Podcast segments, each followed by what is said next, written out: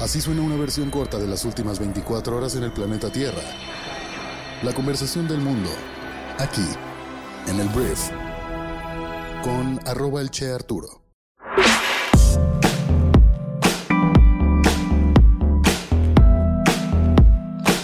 Muy buenos días, bienvenidas, bienvenidos a esto que es el brief para este martes, martes 25 de abril. Yo soy Arturo Salazar, soy tu anfitrión y uno de los fundadores de Briefy y en este podcast vas a informarte con un resumen de las noticias que debes conocer el día de hoy para ser una persona bien informada. Antes de comenzar quiero decirte que este podcast es traído a ti por Briefy, nuestra aplicación móvil para líderes de negocios que desean desarrollar sus habilidades de management invirtiendo 15 minutos al día. Te recomiendo que descargues nuestra app y la pruebes totalmente gratis durante 14 días. Muchísimas gracias por estar aquí y vamos a comenzar con esto, que es el brief. Arranquemos hablando de México y hay varios temas que tenemos que tocar el día de hoy y el primero tiene que ver con la salud del presidente Andrés Manuel López Obrador. Porque desde ayer, de hecho desde antier en la noche, desde el domingo en la noche y todavía el lunes en la mañana, se especulaba mucho acerca de dónde está AMLO. Primero se em, empezaron a cruzar informaciones Hubo un medio de comunicación en Yucatán que afirmó que el presidente de México se desvaneció en medio de una reunión con miembros del equipo que está a cargo del tren Maya en el sur del país. Él estaba, eh, presuntamente, te digo esto es lo que dice el medio, estaba en una reunión para precisamente ver avances del tren Maya cuando se desvanece y este medio de comunicación habla de que fue trasladado de emergencia a la Ciudad de México por un tema de problemas cardíacos. Eso fue lo que se comunicó en ese momento. Posteriormente en la noche, lo que surgió fue que la cuenta oficial de Twitter de AMLO eh, pues reportó que le había dado COVID-19 por tercera vez y que pues iba a estar fuera de servicio, fuera de eh, las cámaras durante algunos días. Y uno empezó a decir, ok, este, pues hay quien le cree o no le cree a estos medios de comunicación, ¿sabes? Porque hoy en día pues uno no se puede creer mucho lo que dicen los periódicos eh, o algunos periódicos. Entonces, ahí quedó la cosa. Pero la gente siguió hablando, siguió hablando, siguió hablando. Y dijimos, vamos a esperar a la mañanera a ver qué pasa. En la mañanera apareció el secretario de Gobernación, Adán Augusto López. Y en esta mañanera, Adán Augusto lo que hizo fue afirmar que no hubo para nada ningún tipo de traslado de emergencia, ni tampoco hubo un tema cardíaco del presidente, sino que tiene COVID-19 y estará en aislamiento durante dos días. Aquí, ¿cuál es el tema y cuál es la cosa llamativa? Que la costumbre habitual del presidente de México es de repente salir, ¿sabes? Es como que, oigan, estoy bien, aquí está un video, aquí estoy, o sea, estoy respirando, ¿sabes?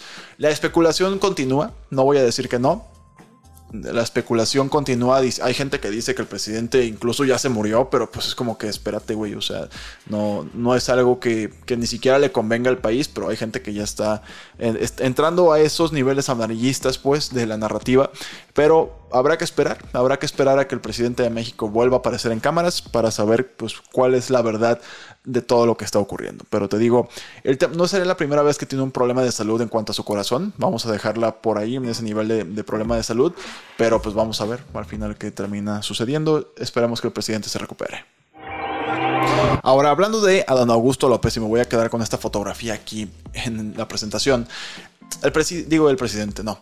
El, el secretario de Gobernación y aspirante, de hecho, a la presidencia de México de Morena, Ayer empezó a hablar, bueno, de entrada él estaba liderando la mañanera porque le corresponde como secretario de gobernación. En su momento cuando AMLO se enfermó, recordarás tal vez que Olga Sánchez Cordero, la que ya no es la secretaria de gobernación, ella era la encargada de dar estos informes y la mañanera en sí. El punto es que Dan Augusto ayer habló de una relación entre el gobierno federal y la Suprema Corte de Justicia. Recordarás tal vez que hace durante estas semanas el gobierno federal ha estado atacando a la Suprema Corte de Justicia debido a que pues se pusieron declararon inconstitucional, vamos a decirlo así, la transición o el traslado de la Guardia Nacional a la Secretaría de la Defensa Nacional, por lo que tiene que volver a su carácter civil y estar a cargo de la Secretaría de Seguridad Pública a más tardar el primero de enero del año 2024. El tema aquí es que por todo esto, ayer Adán Augusto em, pues, em, anunció que la relación entre la Suprema Corte y el gobierno federal será una relación institucional. Que no va a haber compadrazgos, que no va a haber ayudas, que no va a haber buena onda, que no va a haber así como que somos amigos, va a ser una relación institucional. Y me da mucho gusto que lo diga de esa forma el secretario de gobernación. Espero que así como no va a haber risitas y chistes entre ellos, pues tampoco en teoría debería haber ataques, ¿sabes? Porque es una relación institucional. Pero bueno, esto obviamente ya es un poquito mi postura, pero la neta es que es lo que significa una relación institucional no pelearte, tampoco halagarte, pero tampoco estar diciendo que eres una persona corrupta y aliada de intereses particulares. Eso es lo que dijo el secretario de Gobernación. Vamos a ver si esto pues se termina concretando. Ahora, hablamos, hablamos, hablemos de la, de la ministra, hablando de la Suprema Corte de Justicia, hablemos de la ministra eh, Yasmín Esquivel. Yasmín Esquivel es esta ministra que ha sido acusada ya en dos ocasiones de haber plagiado un documento con, el cual se tituló, primero por la licenciatura en la UNAM y luego por su doctorado también en leyes en la Universidad de Anáhuac. Y bueno, han sucedido varias cosas desde que esto estaba como muy sobre ella, sobre todo mediáticamente hablando.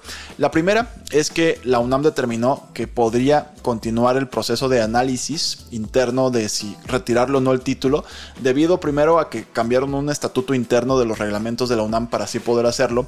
Y después porque también se cayó un amparo que había promovido la ministra para que la UNAM no pudiera emitir un fallo. Es decir, que no pudiera decidir, no pudiera hacer pública el proceso de si era o no un plagio su tesis. A la ministra ahí pues jugando todas sus cartas para intentar que no le quitaran su título, porque obviamente en teoría sería el final de su carrera.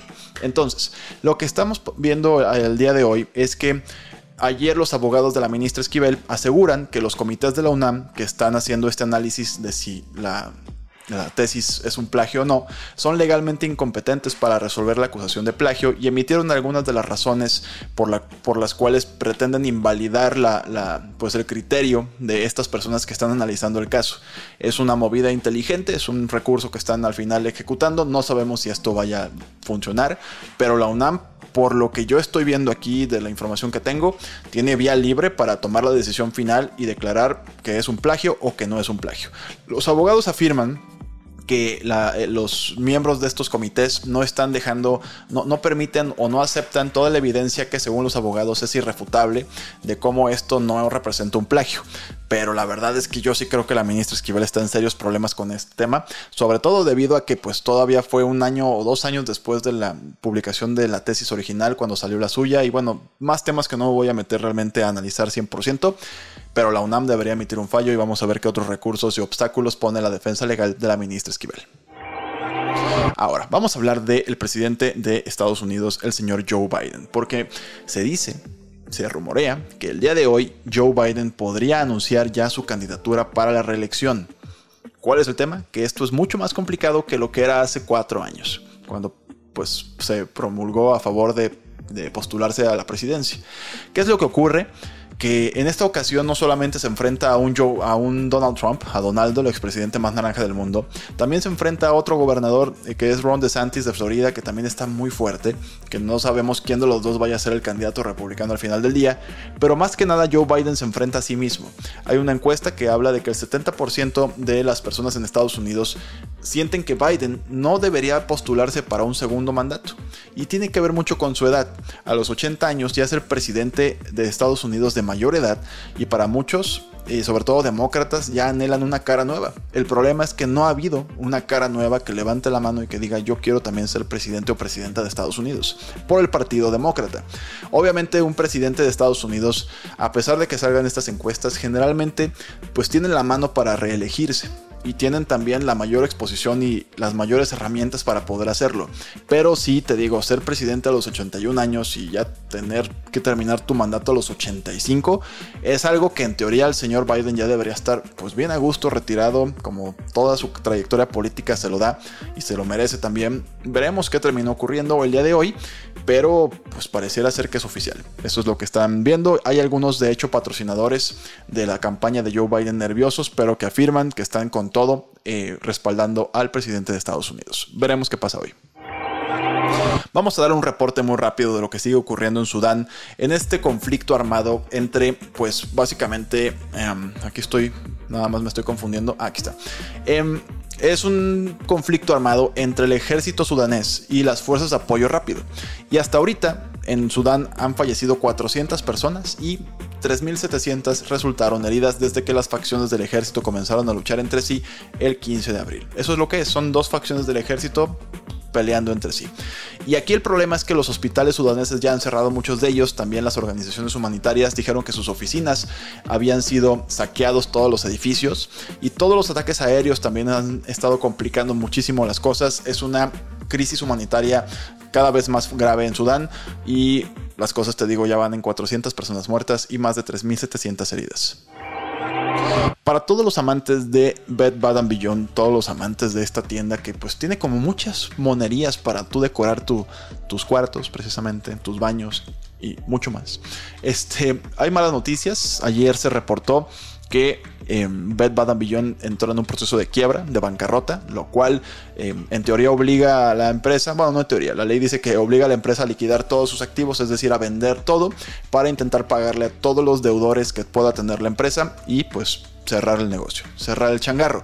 Sin embargo, ayer Bed Bath Beyond se dijo esperanzado de poder encontrar un comprador para todo el negocio antes de declararse en bancarrota. Si a ti te interesara comprar esta, esta empresa, pues es una empresa que tiene 4.400 millones de dólares en activos, nada malos. El problema es que tiene 5.200 millones de dólares en deuda. Entonces todo parece indicar que esta empresa sí va a cerrar. Si vives cerca de un Bed Bath Beyond, se viene una liquidación también de miedo. Entonces prepárate porque se va a poner muy buena la oferta. Hablemos de Apple porque tenemos que hablar del próximo evento que tienen que es el WWDC 2023, que es un evento en el que normalmente Apple lanza nuevos productos. Y la gran expectativa, y de hecho ya se confía y cada vez se confirma más, es que se van a eh, publicar o se van a presentar unos lentes de realidad mixta en el evento que se va a realizar el 5 de junio ya de este, o sea, de este año, pues ya en un par de meses. Entonces, ¿Qué se está diciendo de estos lentes de realidad aumentada? Aclaro nada más la diferencia. Realidad virtual es cuando tú te pones un visor que no te deja ver nada del exterior y la realidad aumentada tiene que ver con una mezcla entre lo que tú sí puedes ver a través de tus lentes y lo que la pantalla que tienes también en el mismo visor te permite o le aumenta pues a lo que ya estás viviendo. Entonces, en teoría los hace más funcionales o más compatibles con la vida tradicional. Lo que se dice, según Mark Gurman, que es uno de los periodistas de Apple más fregones y más acertados de Bloomberg, es que se van a llamar Reality Pro o Reality One, costarán unos 3 mil dólares y funcionarán sobre un nuevo sistema operativo llamado XROS, que se dice también que le está quitando mucha atención de, desarrollo a los normalmente WatchOS, el macOS, el iOS, que es el de iPhone, todos los softwares internos pues, de la compañía. Veremos qué ocurre realmente, pero todo parece indicar que se vienen unos eh, lentes de, con una mezcla de realidad virtual con realidad aumentada. Estoy emocionado. Vamos a hablar de un periodista de mucho renombre en Estados Unidos súper rápido, porque mira, Tucker Carlson, Tucker Carlson, más bien, Carlson, este, aquí el Open English con todo, este, um, fue, fue, despedido, vamos a decirlo así. El señor Tucker fue despedido. Él tenía uno de los, uno de los programas de Fox News más importantes y por lo tanto no solamente de Estados Unidos sino del mundo. Pero resultó ser que este hombre de 53 años, pues generó mucha controversia con teorías de conspiración. Afirmó falsamente también que las elecciones del año 2020, en las que gana Joe Biden, estuvieron eh, fraudulentas, que se las robaron a, Donaldo. También apoyó diferentes puntos de vista extremistas y también atacó a otros periodistas. Entonces, ayer fue, em, ya el día de hoy se anunció más bien su, su retiro del staff de Fox News. El viernes fue su último capítulo transmitido y pues se va una persona que personalmente creo que le hacía daño a los medios de comunicación y por lo tanto pues a la sociedad estadounidense y mundial. Cierro el brief hablando del el señor Aaron Rodgers, que es uno de los quarterbacks históricos ya de la NFL, que tiene 39 años de edad, que ayer se anunció que deja a su equipo en donde ha estado muchísimos años o toda su carrera, que son los Green Bay Packers, con los que ya ganó Super Bowl. Entonces la noticia es que se va a los Jets de Nueva York, hay muchísimas expectativas sobre esto porque el señor tiene 39 años pero juega a un nivel buenísimo. Entonces, eh, ya a partir de la próxima temporada, primero un rumor, bueno, era un rumor que por ahí estaba saliendo, pero después la misma NFL confirmó el movimiento de el coreback, el coreback, el coreback Aaron Rodgers a los New York Jets. Esperemos que le vaya muy bien. Antes de irme, quiero hacerte la recomendación del día en Briefing, nuestra plataforma educativa para líderes de negocios, que es un artículo y podcast que se llama Los ladrones cibernéticos son cada vez más creativos. Y hoy en día es una realidad que el tema de la seguridad cibernética para tu negocio es algo que tienes que cuidar muchísimo.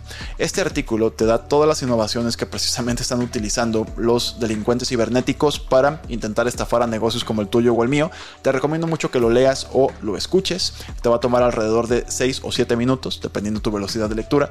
Y eso es todo. Espero que te genere valor y puedas disfrutar todo esto siendo un suscriptor de nuestra plataforma. Entonces, ya para despedirme, te agradezco muchísimo que hayas estado el día de hoy aquí con nosotros Gracias por compartir este podcast con tus amigos y familiares y también por suscribirte a nuestro canal de YouTube que cada vez va creciendo todos los días un poco más. Y no me queda más que despedirme. Gracias por estar aquí y nos escuchamos el día de mañana en la siguiente edición de esto que es el brief. Yo soy Arturo. Adiós.